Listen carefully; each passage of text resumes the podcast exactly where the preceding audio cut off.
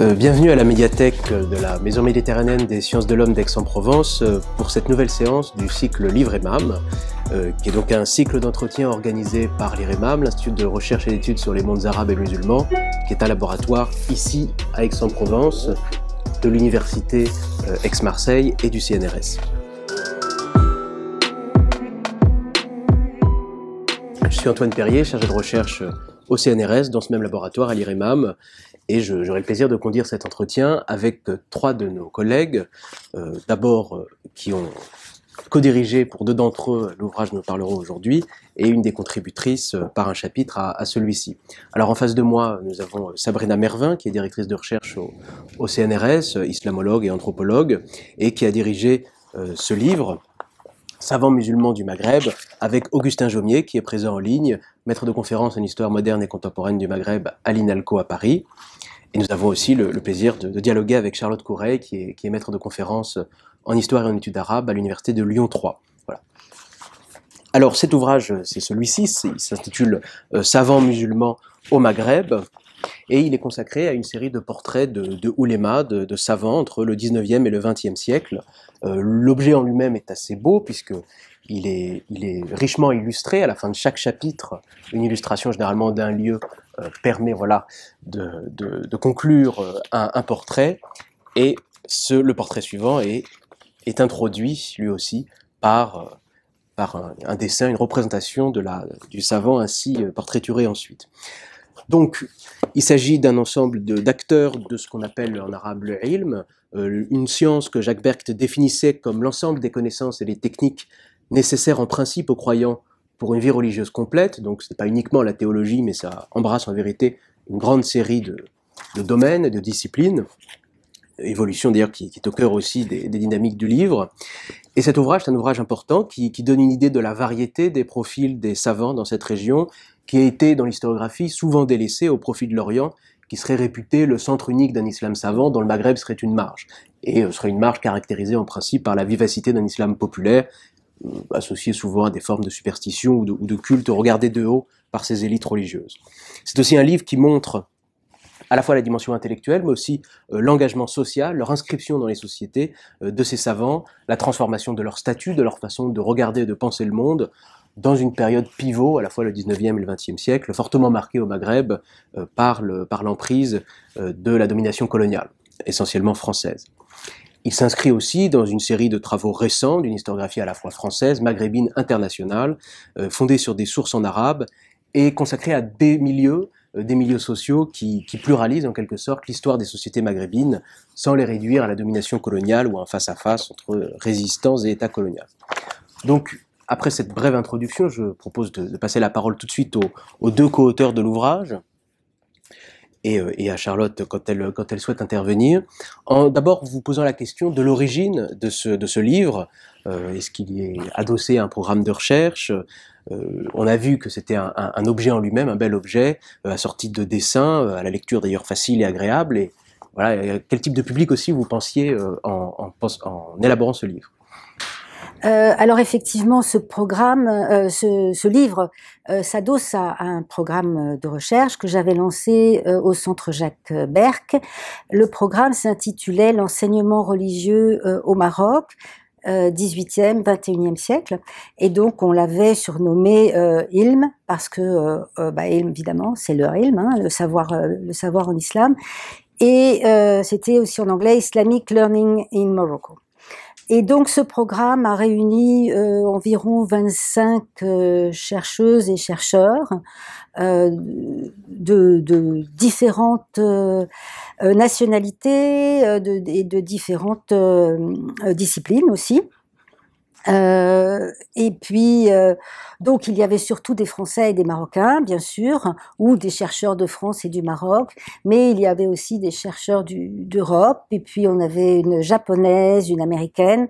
Donc voilà, c'était assez varié, et l'idée, c'était de, euh, de rassembler tout ce monde-là autour euh, de, de, du questionnement, euh, d'un questionnement qui euh, qui s'inscrivait dans le, la transmission, la circulation du savoir et, et donc aussi, euh, bien sûr, euh, des, des, des oulémas. Alors, il y a eu plusieurs publications qui ont été le, fruit, le résultat de, ces recherches, bien évidemment des, publications individuelles, des, articles. On a eu aussi trois, et ça c'est important, je pense, trois films, trois films documentaires. Et puis euh, un, euh, volume collectif euh, dans, dans la REM, dans la revue d'études des mondes musulmans et méditerranéens, et qui s'intitulait Pérégrination marocaine, qui était vraiment centré sur les circulations, les mobilités, la transmission, etc. Et puis, dès le départ, je, je, souhaitais élargir justement le, le, le public euh, pas seulement aux chercheurs, mais aussi, euh, mais aussi à, donc à un public euh, à la fois, disons, un public de, de ce qu'on qu'on appelle l'honnête homme et que, que, tous les éditeurs cherchent partout, euh, de lettrés, de gens intéressés par l'histoire du Maghreb, et puis aussi de jeunes musulmans. Et donc, nous avons co-dirigé avec Augustin Jaumier cet ouvrage euh, dans cet objectif et c'est donc pour ça qu'il a été aussi euh, euh, travaillé à la fois dans le fond et, dans la forme. Voilà, donc on a fait un travail avec le maquettiste, on a fait un travail aussi avec le, déjà avec les contributeurs parce que les, portraits, tous les dessins ont été faits à partir de photographies. Euh, c'est pas une invention, euh, ce sont des photographies, euh, alors de plus ou moins bonne qualité, euh, mais que chaque contributeur nous a fourni. Et et puis donc la forme, c'est à chaque fois un portrait, c'est-à-dire qu'on on personnifie les choses, mais en même temps, ça n'empêche pas de les problématiser, bien évidemment. Augustin, tu veux peut-être Peut-être simplement sur le public, on a eu aussi en tête euh, un public d'étudiants, euh, d'étudiants un peu avancés, par exemple de troisième année de licence d'arabe, d'histoire. Euh, et, donc c'est aussi dans l'écriture, on a eu le, souci hein, de, voilà, de ne pas jargonner, d'avoir un vocabulaire bien accessible, et puis aussi de, proposer à, ces, à ces lecteurs, peut-être étudiants, euh, la lecture de, sources, de sources traduites de l'arabe, voilà, des courts extraits euh, de, ce que ces, ces oulémas ont pu écrire, euh, afin de, voilà, de donner un peu de, substance. Merci beaucoup. Alors, pour rester peut-être à, la conception de l'ouvrage, à, sa direction, euh, il y a une question sur la, sélection en fait des, des oulémas. Comment ont-ils été sélectionnés? Euh, Bon, évidemment, ça reflète l'état d'un champ et puis des, recherches menées sur ces euh, différentes figures. Mais est-ce que vous aviez quand même des équilibres qui vous, qui vous tenaient à cœur et lesquels étaient-ils? Bon, c'est pas tout à fait euh, simple en fait hein, de, réaliser un ouvrage comme ça parce qu'on s'aperçoit qu'on manque, on manque de chercheurs sur ces thématiques bizarrement. Euh, donc bon, bien sûr, ce qu'il fallait c'était euh, qu'il y ait un équilibre et, qu'on traite certaines problématiques qui nous tenaient à cœur, notamment euh, bah, par exemple le livre, tout simplement, parce que le savoir, c'est quand même lié à l'histoire du livre, euh, la transmission du savoir, les modalités de cette transmission, euh, le, réformisme, on va en parler euh, peut-être plus tard, le nationalisme, euh, les oulémas face à l'État, euh, le, processus de, de, de, l'entrée dans la modernisation, etc., et tout, tout, enfin les impacts que ça a eu sur, sur le, le champ intellectuel et, et religieux. Ensuite, bien sûr, il y a l'équilibre géographique, c'est-à-dire que bon, c'est le Maghreb, donc on part de l'est avec Sanoussi, euh, et on va jusqu'à l'ouest, jusqu'à l'extrême ouest avec le Maroc et puis euh, aussi la Mauritanie. Un équilibre entre le rural, et l'urbain, euh, le nomade et le, sédentaire. On parle d'école nomade, hein, par exemple, avec Abdelwadoul de Oulcher. Ensuite, l'équilibre, bien sûr, entre les périodes, puisqu'on parle du 19e siècle et on va jusqu'à nos jours, donc avec deux euh, deux portraits sur des personnages qui sont, euh, qui sont nos contemporains, qui sont vivants. Euh, et donc, en fait, avec cette périodisation, et, on arrive finalement à, retracer l'histoire des, des, oulémas, retracer euh, l'histoire intellectuelle et religieuse, et, et, qui s'inscrit dans, dans, dans, une histoire générale, bien sûr. Donc, ça, ça, ça, la rappelle. Et là encore, pour les, sachant que euh, notre public, on l'espère, va, être aussi euh, fait d'étudiants, c'est important. Alors bien sûr, on ne peut pas être euh, exhaustif. Euh, nous, on a on a des grands manques, donc on va euh, on, on, le on le sait euh, et on l'assume. De toute façon, on n'a pas le choix. Par exemple, Mokhtar Soussi n'est pas là. Euh, voilà, grand savant Mokhtar Soussi du Sousse, donc marocain, qui est mort en 1963. Il ne fait pas partie, non pas des sélectionnés, mais de ceux pour lesquels on a pu avoir une contribution. Euh, évidemment, les parcours, euh, enfin les histoires, enfin, et, et, euh, le côté représentatif de quelque chose et, comment tous ces portraits peuvent peuvent être complémentaires. Tout ça nous a nous a bien sûr beaucoup intéressés. Alors, quant à l'équilibre homme-femme, on s'en doute, il n'y est pas, hein, c'est pas la peine de le chercher, mais nous terminons par le portrait d'une femme, Aïcha Al-Hajami, qui est marocaine, euh, et c'est un peu un, un, pari, euh, comme un pari sur l'avenir. Donc on commence avec un fondateur qui est Sanoussi, un fondateur de Zawiya euh, et d'ordre, euh, enfin voilà, il est à l'origine, disons, d'un ordre soufi, et puis on termine euh, par une femme. Augustin, est-ce que tu sais ajouter quelque chose sur, oui, la sélection Peut-être un tout petit mot sur le, le fait aussi que le, ces savants musulmans euh, du Maghreb au Maghreb débordent un peu aussi sur l'Europe. Et ça, c'était aussi une façon de rendre compte hein, de l'importance, évidemment, de, de la diaspora euh, euh maghrébine en Europe, principalement en France, mais euh, aussi euh, en Italie, en Espagne, en Belgique, depuis le XXe siècle. Et donc, on a quelques portraits hein, qui concernent euh, qui concernent l'Europe, hein, notamment le euh, l'ancien recteur de la mosquée de Paris, Boubacar, ou bien euh, Abdallah Serge Taparo, qui est euh, un, un, converti à l'islam, devenu lui-même shir, malikite. donc, c'était voilà, c'est des, choix qui sont peut-être un peu surprenants au regard du titre, mais si on, a conscience de l'importance de, la diaspora maghrébine en Europe, ça, va de soi. Et puis par ailleurs, on voulait aussi euh, euh montrer qu'il y avait euh, des passerelles avec l'Orient. Hein, forcément, déjà avec, euh, bien sûr avec l'Égypte, et puis ensuite éventuellement plus loin avec l'Arabie, etc. Donc il y a des itinéraires qui vont jusqu'en Orient. Et même avec l'Afrique subsaharienne hein, pour le pour Araf, enfin en tout cas sahélienne, voilà, penser ce, le Maghreb aussi comme un, comme un carrefour et non pas comme une, zone circonscrite.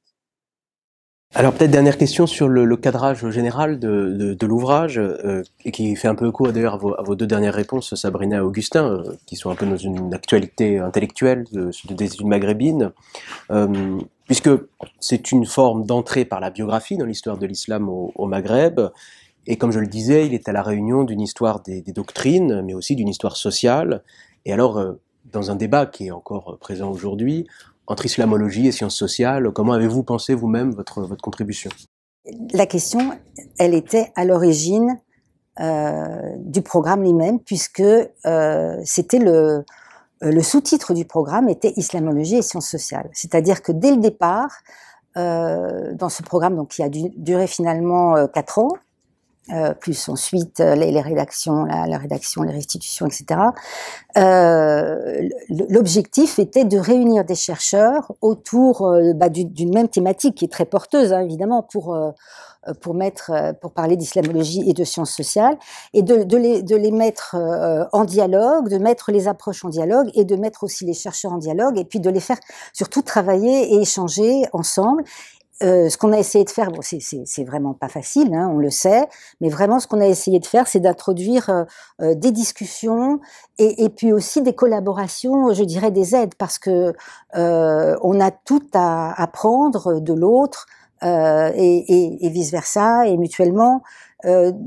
voilà, donc c'était c'était vraiment quelque chose qui faisait partie du programme et qui fait aussi donc partie de l'ouvrage puisque évidemment, dès qu'on parle de savant, on, on parle de, de, de, production euh, doctrinale. Et, et, le, ce, ce livre, euh, d'ailleurs, est, euh, enfin, inaugure une, euh, une collection chez Diacritique euh, qui s'appelle Islamo-logique, euh, logique au, pluriel, donc, et qui justement a pour a pour euh, objectif aussi de, euh, de mettre en dialogue euh, islamologie et sciences sociales. Donc on aura des, des ouvrages en islamologie, d'autres en, en sciences sociales diverses, et puis on aura des ouvrages qui, comme celui-ci, essaieront de, de, de, de, faire en sorte que les deux s'imbriquent et se, et se répondent. Voilà, et, et cette collection, donc, même, on a même travaillé à une typographie, puisque qui a, qui a sa typographie propre, et en fait, euh, qui a été travaillé par le, par le graphiste pour nous. Et comme je lui ai dit, euh, en fait, euh, islamologie et sciences sociales, c'est, c'est la quadrature du cercle. Et donc, il a fait euh, une typologie qui s'appelle quadrature. Et effectivement, on a des cercles dans les carrés. Voilà. Alors, avançons et rentrons peut-être dans le, dans le détail des, chapitres, en particulier ceux qui ont été rédigés par Charlotte Coureil et, Augustin Jaumier. Euh, qui évoquent tous les deux des. Alors avant de rentrer même encore plus dans le détail, euh, restons un petit peu à la bordure, puisque ces deux chapitres ont pour point commun de porter donc sur l'Algérie, même sur deux régions différentes, mais surtout sur deux cheikhs euh, réformistes. Est-ce que on peut rappeler les particularités de la réforme, de l'islam, dans un contexte maghrébin, qui est au cœur hein, de beaucoup de, textes de l'ouvrage, et puis peut-être aussi expliquer sa trajectoire dans l'histoire du XXe siècle, son, apparente euh, victoire après les indépendances et la place que euh, cette lecture ou cette vision de l'islam a pu, prendre euh, dans la définition, disons, d'un islam national et officiel dans les pays du, Maghreb et en particulier en, Algérie. Bon, cette question de la réforme, elle est assez centrale dans l'ouvrage. Hein. Elle, concerne presque une moitié des, une moitié des, chapitres. Alors c'est sans doute un tropisme, hein, puisque c'est la spécialité de départ de, Sabrina Mervin, la mienne aussi, et aussi celle de Charlotte qui est ici. Et puis, bien entendu, hein, parce que c'est euh, c'est la façon dont les, enfin, c'est le, le, terme que les, les savants euh, musulmans du Maghreb ont utilisé pour euh, pour gérer les changements, le, pivot majeur, comme, comme tu l'as rappelé tout à l'heure, Antoine, est cette période contemporaine dans l'histoire de l'islam. Euh, donc l'islam, ce, mot, hein, euh, est utilisé par les, savants musulmans pour lancer un appel à la réforme euh, à partir du milieu du 19e siècle environ, hein, et un appel qui est simultanément un appel, et de façon indissociable en fait, hein, un appel à un retour aux sources, euh, retour à la pratique de l'islam euh, du prophète, de ses compagnons tel qu'il est euh, idéalisé et repensé dans, dans, ce contexte, et un appel aussi à une adaptation euh, aux réalités euh, du monde du monde contemporain. Cet appel, il est lancé, on le, on le voit, je pense, dans le livre, hein, à, en fait, à différents moments euh, de crise, de changement, à des moments clés, euh, que ce soit, par exemple, dans le contexte des Tanzimat, hein, des, donc des grandes réformes lancées dans le centre et dans les provinces de l'Empire ottoman au milieu du XIXe siècle. Donc là, on a par exemple le, le cas de Mohamed Bayram el-Khamis, euh, traité par Anne-Laure Dupont, euh, mais aussi à d'autres moments, euh, à d'autres moments clés de la vie euh, politique ou culturelle, hein, par exemple dans l'entre-deux-guerres, dans l'Algérie de l'entre-deux-guerres, au moment du Front populaire, donc ça c'est le, le cas du, du Shir Bayout sur lequel je travaille, ou bien de Ben Vadis sur lequel Charlotte Coureil a travaillé, euh, etc. Donc on a ces moments, euh, disons, de, de, crise, et puis on a plus largement cette réforme, c'est aussi une, à la fois une conséquence et une réponse à des transformations structurelles de plus longue durée, que ce soit le développement de l'imprimé de langue arabe, le, la révolution des transports qui accélère évidemment, intensifie les échanges, euh, et puis l'insertion euh, des, des, régions du Maghreb dans, dans, un capitalisme mondialisé par, euh, par le biais euh, notamment, mais pas uniquement, de, la colonisation. C'est du coup, vous voyez, un, mouvement qui est très, voilà, qui est très large, qui est euh, aussi transnational, hein, qui est marqué par la circulation d'idées avec le Moyen-Orient, avec l'Europe, la circulation des médias, euh, et c'est pas forcément évident de discerner toujours des particularités maghrébines.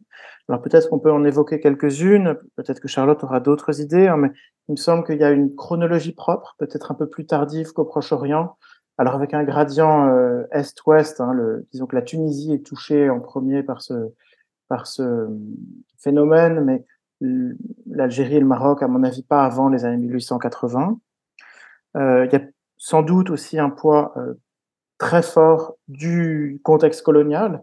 Alors là, c'est notamment dû à, à, la, à, la, précocité et à la force et à la violence hein, de la conquête euh, coloniale en Algérie. Euh, mais je pense aussi que plus, plus que cela, c'est aussi le, le, le, dialogue avec, enfin le dialogue et la confrontation avec euh, la culture française, avec l'orientalisme de langue française, de langue française, pardon, euh, avec aussi un contexte de répression très fort du réformisme dans le cas de, de l'Algérie. Euh, et puis peut-être aussi d'autres euh, spécificités euh, propres au Maghreb qui sont l'intensité des luttes contre le, le culte des saints et les, pratiques liées au culte des saints, le rôle très central du réformisme dans la construction des, des disons des nationalismes, hein, des grammaires de la résistance, et peut-être aussi du coup aussi sa centralité dans la dans la mémoire dans la mémoire euh, du, des nationalismes, que ce soit euh, tunisiens peut-être moins, mais surtout marocains et, euh, et algériens. Oui, merci Augustin. Je pensais aussi peut-être aux questions de formation et de transmission du savoir, justement, avec l'intégration. donc, moi, mon chapitre, il porte sur, Ben Badis dans, cet ouvrage collectif et la façon dont, effectivement, les salles de classe sont organisées, dont on intègre des, voilà, des matières euh, profanes euh, au sein d'une formation islamique. Et ça aussi, certainement, ça, ça contribue à ces, à ces évolutions-là. Alors, c'est pas non plus propre euh, au Maghreb, mais par contre, c'est important à comprendre pour, pour saisir les évolutions, en fait, de la période. et peut-être sur la partie plutôt finale de la question d'Antoine, sur la question des victoires après les indépendances. Donc là, c'est moins l'objet de mon chapitre que euh, que plutôt de mon travail en général, mais c'est vrai que pour euh, pour donner quelques éléments là-dessus, euh, en fait, à, en Algérie à l'indépendance, cette cette vision-là réformiste de l'islam, elle est effectivement dominante et c'est ça se voit parce que ce sont en fait euh, les membres de l'association des oulémas musulmans algériens qui a donc été fondée en 1931 euh, par Ben Badis euh, dont je parle dans le livre. Et ses héritiers ensuite ou ses compagnons dans les années 60 sont en fait à des places stratégiques au ministère des Affaires religieuses lors de de la mise en place de l'État indépendant en Algérie. Et donc on les voilà, on les, ils façonnent en fait euh, la définition de l'islam euh, algérien euh, contemporain par cette présence dans l'islam officiel, ce qui ne va pas sans heure évidemment. D'abord avec toute une toute une partie des savants religieux qui ne sont pas euh, formés par l'association des oulémas, qui ne sont pas partisans de cette association et qui se réclament d'un islam dit traditionnel, euh, qui ont été formés dans les zawiyas euh, soufis et qui, dans certaines enquêtes qui ont été faites, notamment dans les milieux éducatifs, ne se retrouvent pas en fait dans le, le les propositions qui sont faites à l'indépendance. Et de l'autre côté du spectre, en fait, dans les limites également, puisque c'était une partie de la question, on a euh, bah, certains qui dépassent en fait euh, cette vision-là réformiste et qui essayent eux de questionner euh, même cette position-là qui elle-même questionnait les positions précédentes, donc qui essayent de revoir un peu les questions d'orthodoxie, les questions de de légitimité aussi des savants religieux dans l'Algérie contemporaine. Augustin, euh, Sabrina voulait peut-être ajouter un mot. Oui, une petite euh, remarque complémentaire au sujet de, cette question du réformisme, euh, c'est que la, la, question des femmes, justement, qui a été traitée, abordée par les, réformistes, est présente dans ce livre avec un chapitre d'Edith euh, sur Mohamed El-Hajoui, donc qui est un, un alem de, de Fès et euh, qui, a, qui a beaucoup écrit sur la nécessité d'éduquer les femmes dans la mesure où elles sont euh, les mères des croyants, elles doivent pouvoir les, les, les, éduquer ensuite et donc être, être elles-mêmes correctement formées. Il y a la question du voile, etc. Et, et donc c'est bien évidemment bien évidemment, on, on, a, on a pensé aussi à, à cette question. Oui, alors nous, on aura l'occasion de revenir, euh, parce qu'on parle de, de Hajoui, sur les, le rôle qu'ont joué ces, ces, savants vis-à-vis de des autorités coloniales, parce que Hajoui été ministre euh, sous le protectorat. Euh, juste avant cela, parce que ça aussi c'est une, un élément qui est revenu beaucoup dans vos, dans vos réponses. Euh, ce qui est frappant en étudiant ces différents savants, c'est que, à l'image d'ailleurs des deux cheikhs, euh, objets de vos deux chapitres, ils sont à la fois caractérisés par un ancrage territorial assez fort, dans le constantinois pour Ibn Bedis, dans le Mzab pour euh, Bayoud, tout en étant connectés, et cela depuis longtemps, à des réseaux savants de portée internationale. On a parlé de l'Afrique, du Moyen-Orient, de l'Europe la question, c'est comment, à partir de ces acteurs euh, finalement connectés, hein, comme on dit maintenant en histoire, euh, il est possible d'articuler les différentes échelles finalement de ces, de ces hommes entre cet ancrage très local et puis cette, inscription dans un espace savant plus, plus large. Oui, sur le, le, rapport entre les différentes échelles euh, locales, disons régionales et puis transnationales, enfin nationales et puis transnationales. effectivement, pour pour Ben Badis, on a ce, ce, point de départ qui est Constantine avec uh, déjà le, le, début de son enseignement, puis la mise en place d'un réseau en fait de savants, mais qui passe dès le départ, c'est-à-dire avant même qu'ils reviennent et que la question de l'association, de la, création d'une association euh, émerge. On a déjà en fait la naissance par les réseaux transnationaux, puisque c'est le voyage vers la Mecque euh, et toutes les étapes euh, obligatoires en fait à cette époque-là sur le chemin et qui font partie de la formation en fait du, du Talab al-Ilm. Euh, et donc les rencontres entre Algériens se font aussi dans ce parcours-là. Donc ce sont euh, potentiellement des, savants qui ne se seraient peut-être pas rencontrés en Algérie, mais qui par le séjour en Syrie, le séjour en Égypte ou ou, à la Mecque peuvent échanger sur la situation de l'Algérie. Il y a un, autre élément de ces circulations-là qui me paraît important, c'est les, correspondances et puis les échanges par voie de presse aussi. Euh, entre les différents savants. Et c'est, euh, il y a à la fois le fait d'aller chercher chez des maîtres euh, une formation complémentaire, et ça, ça, ça, ça, va dans le cadre de ce que je présentais auparavant, mais aussi en fait le, le fait de chercher euh, face à la colonisation, pour pour l'Algérie, c'est très très frappant.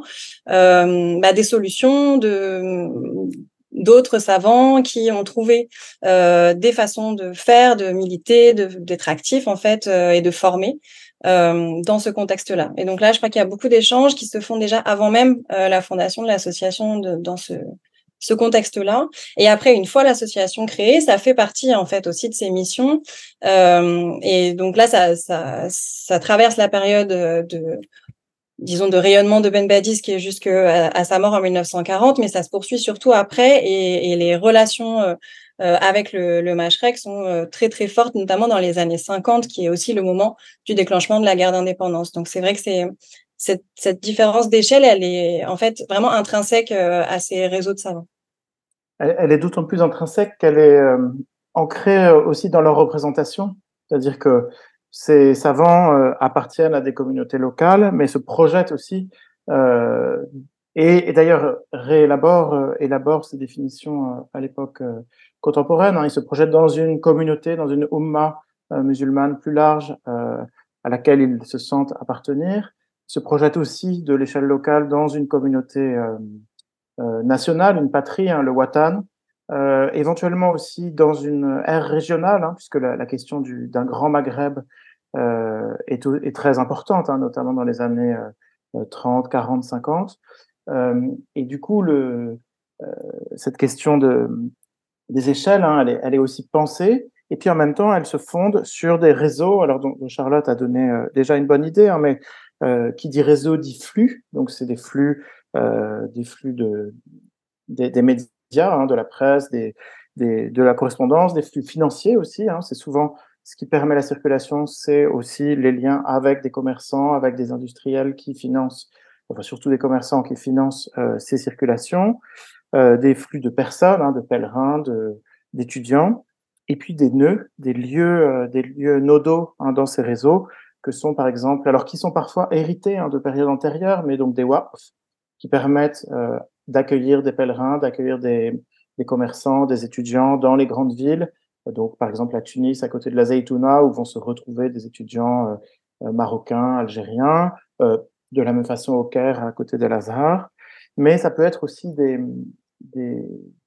nœuds plus, voilà, issus aussi des transformations du, monde contemporain. Ça va être une imprimerie, une association, euh, une école. Euh, et donc tout ça, c'est ce qui permet ces circulations. Et j'ajouterais que au-delà du cas de Ben Badis ou bien au-delà du cas des Ibadites que je traite à travers Bayoud, beaucoup d'autres chapitres sont concernés. On peut penser au, cas passionnant euh, de Ahmed Boula Araf, euh, dont les réseaux euh, voilà, c'est un libraire de Tombouctou, un, un, libraire, un collectionneur, un bibliophile de Tombouctou, et qui a des réseaux qui vont jusqu'à Beyrouth, jusqu'à à la Mecque et à Médine, et qui fait copier, qui acquiert des manuscrits dans l'ensemble du monde musulman. On peut penser aussi évidemment à, l'importance de la projection en Europe. Par exemple, l'association des oulémas musulmans algériens sur lequel Charlotte a, a beaucoup écrit, hein, a un rôle d'encadrement de la diaspora algérienne en France dans les années 30, 40, jusque dans les années 50. elle remplit un rôle important.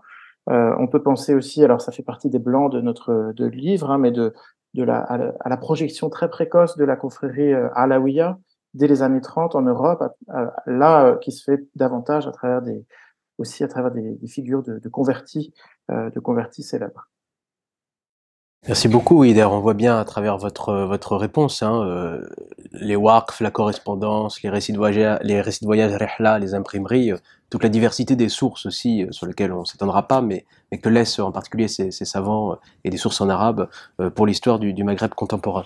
Alors, je propose que dans cette dernière séquence, nous, nous entamions quelques, nous posions quelques jalons chronologiques pour nos pour nos auditeurs, en commençant d'abord, même si le livre en fait lui plus en amont, euh, par la période coloniale, bon, qui est précoce de toute façon en, Algérie, euh, puisque on peut dire, et on le voit parfois dans l'ouvrage, que ces oulémas ont été décrits par l'historiographie comme des intermédiaires des autorités coloniales, au mieux placés en quelque sorte dans une position de retrait et d'indifférence vis-à-vis de la chose politique, ou au pire euh, proches conseillers, voire soutiens des autorités coloniales naturellement, les ouvrages, à travers les portraits, adoptent un, point de vue peut-être plus, nuancé.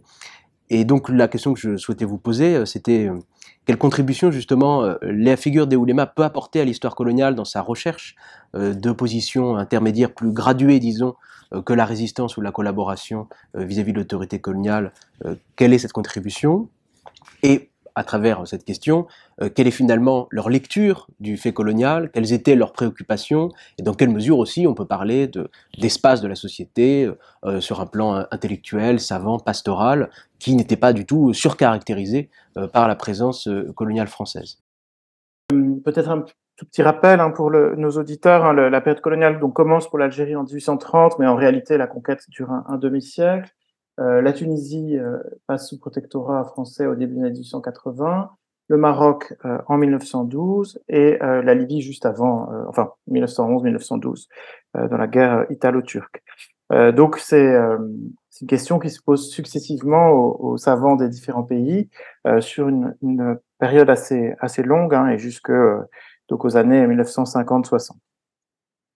en effet, la, disons, l'histoire religieuse permet de, euh, de nuancer euh, de façon assez euh, riche et intéressante hein, euh, des historiographies euh, nationalistes qui, pendant longtemps, ont mis en exergue soit des figures, voilà, de façon un peu manichéenne, des figures de collaborateurs d'une part, et de l'autre des figures de héros, de héros de la lutte anticoloniale. L'exploration des sources religieuses et puis et autres des sources coloniales aussi d'ailleurs, hein, permet de, de, nuancer les choses et le et l'ouvrage donne un, panel assez large. Donc, je vais peut-être donner quelques exemples, ça, donnera une idée. Donc, par exemple, on a euh, on a une figure qui est euh, tout à fait euh, intéressante, c'est celle de Mohamed Bayram el-Khamis, qui est traité par Anne-Laure Dupont, qui est un, une figure, un grand juriste de la Zaytouna de Tunis, issu d'une grande famille de, savants, vraiment les élites de, la ville, qui est très engagé hein, dans le mouvement de réforme de l'Empire ottoman et qui, lui, n'entre pas dans une résistance euh, féroce contre les Français, mais se met en position de retrait. Il part, il quitte la Tunisie, il part au Caire. Alors il part d'abord à Istanbul, puis au Caire, euh, voilà, se mettant au service euh, du sultan ottoman, puis voyant, enfin, étant un peu sous-employé à, Istanbul, il, il, part au Caire pour continuer son travail de savant. Donc ça, c'est une autre, une autre position possible. On a d'autres, on a d'autres figures hein, qui, qui sont traitées. Alors indirectement, comme figure de résistance, euh, nous avons le rôle important qu'ont joué certaines confréries, euh, qui est visible à travers la Sanusiya. Alors le fondateur de la, de la Sanusiya, Mohamed El-Sanoussi, euh, euh, donc c'est lui qui ouvre le, livre. Alors il n'a pas en lui-même euh, été un résistant à la conquête italienne, hein, il était mort depuis depuis longtemps, euh, mais on, on, voit comment euh, dès l'origine hein, son sa confrérie s'est construite euh, de façon comment dire à, de façon un peu à, à, agir dans les interstices laissés par l'État ottoman et à construire une forme de société alternative en, j'allais dire en tripolitaine, mais non, c'est en dans la... Pardon. Cyrénaïque. En cyrénaïque, merci beaucoup, désolé. Euh, donc dans la partie orientale de la Libye, euh, et ce qui peut peut-être expliquer hein, le rôle important que, enfin la, position forte, euh, notamment les, les nombreux WAPF euh, qu'avait cette confrérie, qui ont pu permettre hein, d'alimenter sa résistance à la conquête euh, italienne. Euh, D'autres figures hein, je, permettent aussi d'avoir une vision nuancée des choses. C'est par exemple, Sabrina l'évoquait tout à l'heure, hein, le cas de Mohamed El Hajwi, donc qui est un, savant de Fès, qui euh, est d'abord un, conseiller du, des sultans et qui ensuite devient ministre euh, de l'éducation, de l'instruction hein, dans le cadre du protectorat. Il est inamovible hein, pendant une pendant il me semble une, quinzaine une quinzaine d'années et qui élabore des projets de réforme avec là ce que montre Etiterem, hein, c'est ce, cette, cette impression, cette je crois, cette conviction qu'il a eue de, de pouvoir, euh, par ce contexte, euh, euh, le contexte du protectorat, pouvoir changer les choses et mettre en œuvre des réformes qu'il avait, euh, qu'il avait été empêché de mettre en œuvre avant euh, l'arrivée euh, du protectorat. donc on a, on a voilà des choses assez nuancées. Puis on a aussi hein, des portraits de, de, gens qui ont tiré plus profit de façon plus plus cru euh, de la colonisation, hein, comme Abdelhai El-Kettani, qui s'enrichit considérablement euh, euh, et qui, qui a une, grande emprise hein, sur certains pans de la société marocaine, grâce aussi à la présence des Français qu'il qu'il soutient. Donc voilà, un, éventail extrêmement large et, et, disons que les, oui, l'histoire religieuse, l'histoire des, des, des oulémas permet de cette façon de nuancer la vision qu'on a euh, d'une société coloniale, euh, voilà, soit complètement euh, transition, soit on voit différentes visions, notamment ça donne une, idée de la façon dont les oulémas ont essayé de reconstruire un ordre social, culturel, politique euh, proprement musulman, alors même qu'ils étaient sous domination euh, euh, bon, chrétienne, européenne. et là, je pense que le, le cas de Ben Badi est particulièrement riche peut-être passer la parole, Charlotte, pour ne pas dire de bêtises. Merci, Augustin. Euh, oui, sur cette question, c'est vrai que le, je pense que c'est Enfin, on, moi, je le vois un peu euh, dans, dans le, la biographie, enfin, l'article sur, sur sa biographie, par, par la situation actuelle, c'est-à-dire la vision contemporaine de Ben Badis, plutôt que par le, le prisme de l'époque elle-même, euh, parce que en fait, ce sont des questions qui restent euh, effectivement très importantes dans les sociétés post-coloniales, c'est-à-dire quel a été le positionnement de ces oulémas face aux colonisateurs, et des, une des richesses en fait des, écrits de Ben Badis, c'est que on peut prendre une phrase et pas l'autre, et donc on va lui faire dire, bon, c'est souvent le cas, hein, euh, ce qu'on veut entendre. Et donc euh, il y a eu notamment dans les, les, les derniers mouvements de contestation euh, en Algérie en 2019 des banderoles qui louaient Ben Badis. Euh, et ça a relancé des polémiques qui avaient déjà eu cours dans les années 80 puis 90 sur en fait qui est héritier de Ben Badis. Et ça, je crois que c'est une, une, question aussi, voilà, qui est assez révélatrice, c'est-à-dire que on peut dire Ben Badis, il était avec les Français, il a voulu l'assimilation en citant un morceau d'un article, mais dans le même article, on peut aussi citer un autre bout pour dire ah non, c'est lui qui a défendu l'arabité, il était nationaliste, c'était le premier combattant. Et moi, ça m'avait beaucoup frappé euh, d'entendre des avis tellement divergents euh, par rapport à ces écrits qui, en plus, me paraissaient euh, un peu hors contexte, puisqu'on parlait d'écrits des années 36, 37. Euh, et c'est vrai que c'est voilà par ce prisme du très contemporain, finalement, on, atteint aussi des, des, questions euh, très fines de la période coloniale. L'intérêt effectivement de, plusieurs contributions et dans la tienne d'ailleurs Charlotte, c'est effectivement cette articulation entre la mémoire et, l'histoire. Donc je poserai une dernière question autour de la période euh, qui se ouverte avec les indépendances, puisque dans l'ensemble, et à l'exception peut-être du Maroc, on constate un, recul en fait du pouvoir et de l'emprise des oulémas sur la, société, avec l'abolition ou la reconversion des, fondations Waqf, la suppression ou la fusion des corps de magistrats, de la judicature du, du Qadi, euh, la fin aussi parfois d'un droit personnel euh, autonome euh, du reste du droit positif. Donc la question d'abord c'est celle des, aussi peut-être des contrastes maghrébins, hein, puisque le, Maroc, du fait de session politique, a, a su garder lui peut-être, tout en le contrôlant par la monarchie, une partie de l'autonomie du corps des oulémas. Euh, D'abord, c'est question du contraste. Est-ce qu'il y a une trajectoire spécifique dans votre cas, par exemple, de, de l'Algérie? Et comment finalement ces, savants, ces oulémas ont pu réagir au, changement social, ont pu conserver une partie de leur influence dans la société, peut-être en particulier sur la jeunesse à travers l'éducation, et euh, comment euh, ont-ils fait face aussi à la transformation, à l'émergence d'autres formes d'autorité intellectuelle, euh, des universités, d'autres, de journalistes par exemple, qui ont un peu pluralisé aussi ce paysage, ce paysage scientifique. Mais oui, oui, sur ces questions-là, en fait, on a effectivement des, à la fois, bah, comme je le disais tout à l'heure, c'est-à-dire le fait de pouvoir utiliser une même figure euh, pour un camp ou pour l'autre, euh, bah, ça a été aussi des, questions euh, dans l'Algérie contemporaine. Par exemple, quand le, le Front islamique du salut s'est réclamé de l'héritage de Ben Badis, alors même que à cette époque-là, dans l'islam euh, officiel algérien, on avait des membres de l'ancienne association des oulémas qui occupaient des places officielles, enfin des, de fonctionnaires de l'administration publique. Donc, euh, ces, rivalités qui, qui, renaissent dans les années 80-90, elles sont, elles sont importantes aussi pour, euh, pour voir comment cette, cette, cette mémoire-là, en fait, euh, travaille toujours ces, ces sociétés-là. Et je pense qu'effectivement, la figure de Ben Badis prêtait à ce, type de, discussion. Ce qui est, je pense, intéressant, c'est de rappeler, donc, en effet, Antoine, tu as raison, hein, le, Maroc a une trajectoire un peu particulière euh, en termes de, euh, voilà, de, disons, de sécularisation, pour utiliser un gros mot euh, sur lequel il faudrait parler plus longtemps. Mais euh, voilà, en, en Tunisie, hein, le, le, les institutions religieuses sont en bonne partie, euh, juridiques notamment, sont en bonne partie démantelées ou bien passent sous le contrôle de l'État dès 1956-57, hein, juste à l'indépendance.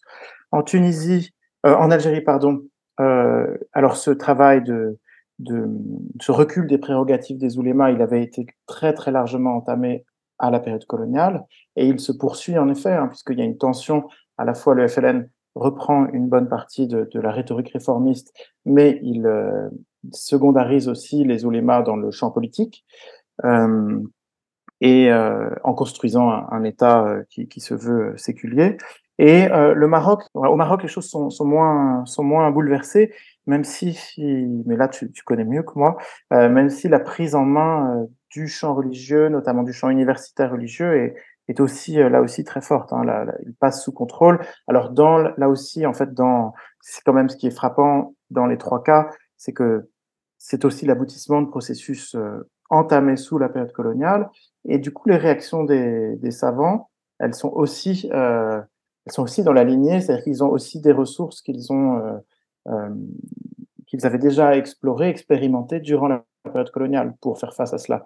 Donc notamment le recours aux formes associatives, par exemple, euh, disons la, tentative de création d'espaces d'autonomie autres, et qui euh, contribue, enfin qui provoque et contribue en même temps à l'éclatement du champ religieux. C'est-à-dire que euh, tu, tu, tu, tu, posais d'emblée hein, la question du, du rapport de ces oulémas face à des nouveaux types de, de savants, d'intellectuels qui émergent, d'autres paroles d'autorité. Et en réalité, il me semble que c'est que les oulémas eux-mêmes participent à cet éclatement du, du champ religieux, puisqu'ils vont eux-mêmes euh, créer de nouvelles institutions, euh, de nouveaux lieux pour euh, exprimer leur magistère, que ce soit des écoles, euh, des radios ou des journaux, euh, des médias etc. Je, je suis peut-être un peu, un peu abstrait, mais, mais en tout cas, cet éclatement du champ religieux, il est euh, en effet un, phénomène majeur. Un autre phénomène qui me paraît important, c'est que euh, on a à partir des années 50-60, dans un premier temps, une forme de recul, je crois, de, de cette dimension transnationale qu'on avait évoquée. C'est-à-dire que les, les structures qui servaient évoqué les WAPF, par exemple, mais les, ou la centralité de la Zaytouna ou de l'Azhar, donc toutes ces institutions qui avaient construit un champ euh, savant transnational, elles sont mises à mal par la construction des États-nations, qui est très forte. Hein, le nationalisme est, vraiment euh, très fort. Et euh, c'est simplement un peu plus de trois, quatre décennies plus tard, pas à travers les médias, et notamment les médias égyptiens ou les médias du, les médias du Golfe, il me semble, euh, mais peut-être que Sabrina ou Charlotte nuanceront ce que je dis, hein, mais il me semble que là, on a une retransnationalisation euh, à travers euh, les télévisions, les radios, euh, etc. Et qui là est face à laquelle peut-être justement ces champs religieux nationaux sont assez mal armés, qui peut expliquer qu'ils aient été un peu un peu débordés. Enfin, le, livre, je pense, permet aussi de deux façons de, voir, de, donne deux exemples qui permettent de, de, sentir hein, ces, euh, ces, réactions, ces tentatives euh, que les milieux savants ont pu euh, euh, avoir pour reprendre un peu le contrôle sur la parole religieuse. C'est d'une part euh, le, ce qu'on appelle un peu le, le néo-malékisme, hein, le néo-traditionnalisme, à travers la figure de, de Abdallah Serge Taparo, qui est traité par Younes Van Pratt, et on voit là hein, comment des institutions, alors en l'occurrence euh, des centres d'enseignement en Mauritanie, qui euh, reformulent le malékisme et se veulent euh, héritiers d'une tradition euh, anté-réformiste, sont des, lieux importants hein, de formation pour des, voilà, pour des, discours alternatifs à ceux notamment du, du wahhabisme. Et puis l'autre élément, c'est, Sabrina l'évoquait tout à l'heure, hein, la figure de, de Aïcha al-Hajami, où on voit là l'émergence, alors c'est fortement accompagné par l'État marocain, hein, mais la promotion euh, de discours juridiques nouveaux, euh, de discours euh, ancrés à la fois de façon assez hybride hein, dans, les, dans les normes juridiques internationales et dans le euh, et qui, euh, qui sont promus là par l'État euh, pour, pour donner une, parole, une parole religieuse nouvelle. voilà un peu ce qui, ce que je, voilà, ce qui me semble, en tout cas la, contribution que le livre peut apporter à ces questions sur le sur la période plus contemporaine. Merci, parce qu'il ne reste pas beaucoup de temps. Peut-être euh, l'occasion de prendre une question, soit soit dans la salle, soit soit dans la salle réelle, soit dans la salle virtuelle, rapidement. Oui. oui. Je voulais poser une question à propos d'absents. Euh, il n'y a aucune chose. Il y a des universitaires comme Marco, il n'y a aucun problème. Ils sont franchement universitaires, islamologues, ils ne sont pas théologiens. Mais je pense à un Mira, par exemple, que j'ai connu un peu, et qui était notre source principale d'informations sur les oulémas dans les années fin 60-70 à Alger. Et il y avait une empathie certaine chez lui à l'égard du mouvement ouléma. Il n'écrivait que sur les réformistes. Et euh, bon, il a mené une carrière universitaire, pas en Algérie d'ailleurs, mais en tout cas, il, a, il a été très proche d'eux, euh, je pense. Un, autre absent, c'est Malek Benabi. Je suis plus étonné parce que là, c'est quelqu'un, euh, par exemple, euh, dont s'est inspiré pas mal Burga à un moment. Et Malek Benabi a écrit à la fois aux éditions Nada et au seuil. Il a été perçu comme un intellectuel moderniste avant d'être ensuite euh, considéré par des, jeunes islamistes comme euh, un de leurs inspirateurs. Il faudrait d'ailleurs, à propos de, de Malik Ben Nabi, évoquer les éditions Al-Nada en Algérie à partir de 1940-45, où il y a pas mal de gens, il y a pas mal d'intellectuels euh, musulmans qui écrivent et qui ne sont pas des universitaires. Et puis euh, une troisième personne, mais je, je connais moins bien, enfin je, je connais bien son petit-fils qui est Yad Ben Achour, et, et, il m'a dit tout ce qu'il devait à son grand-père, qui était à la fois un intellectuel, un homme politique, et qui a monté une bibliothèque euh, de manuscrits arabes absolument phénoménale chez eux. C'était un grand intellectuel d'une certaine façon ah, aussi. Alors voilà, trois absents, il peut y en avoir d'autres. Peut-être une référence à Abdelkader aurait été intéressante. Oui, merci. C'est des points avec lesquels on, ne peut qu'être d'accord hein, et ça, ça, reflète ce que ce qu'évoquait Sabrina Mervin tout à l'heure, hein, la difficulté de trouver des contributeurs pour tout, euh, pour tout. Et puis un livre qui de toute façon ne, peut pas viser l'exhaustivité. Euh, mais je vous remercie. Les, figures de Murad et Ben Nabi notamment sont vraiment intéressantes parce que on a là des, justement des figures hybrides, hein, à cheval entre le, le alim et l'intellectuel. Alors dans un cas un, universitaire et dans l'autre une figure d'intellectuel d'intellectuel public. Euh, c'est vrai qu'ils auraient eu euh, toute leur place, mais comme comme euh, comme beaucoup d'autres. Et de la même façon hein, pour euh, Tahar Ben Achour, euh, euh, alors Tahar Ben on a, on a longuement cherché, euh, on a essayé, on n'a pas réussi à avoir de, de, de contributeurs. mais on a essayé, voilà, à travers Bayram al-Khamis ou bien à travers les réflexions de Hajwi sur, sur les femmes, d'aborder les thématiques qui leur auraient permis de, que sa figure aurait aussi permis euh, d'aborder. Merci beaucoup. Bon, nous nous remercions vraiment très, très chaleureusement euh, nos, nos, trois, nos trois collègues qui ont accepté de, de venir parler de ce livre, donc euh, Savant musulman du Maghreb, qui est publié en ce moment aux éditions Diacritique, qui, qui, est une édition du Marseillaise. Euh, L'épisode de Livremam est maintenant terminé. Vous pourrez retrouver ce, cet épisode sur le webinaire de la, la chaîne YouTube de, de, notre laboratoire de l'IREMAM et le réécouter sur différentes plateformes, sur Spotify, Apple Podcast euh, ou d'autres. Voilà, et nous, nous remercions à nouveau les, les, participants, les auditeurs et nous vous renvoyons tous à la lecture de ce très beau livre. Merci beaucoup Antoine. Merci. Merci à Thomas Pierret. Et merci à Thomas Pierret qui a organisé la séance. Et à bientôt.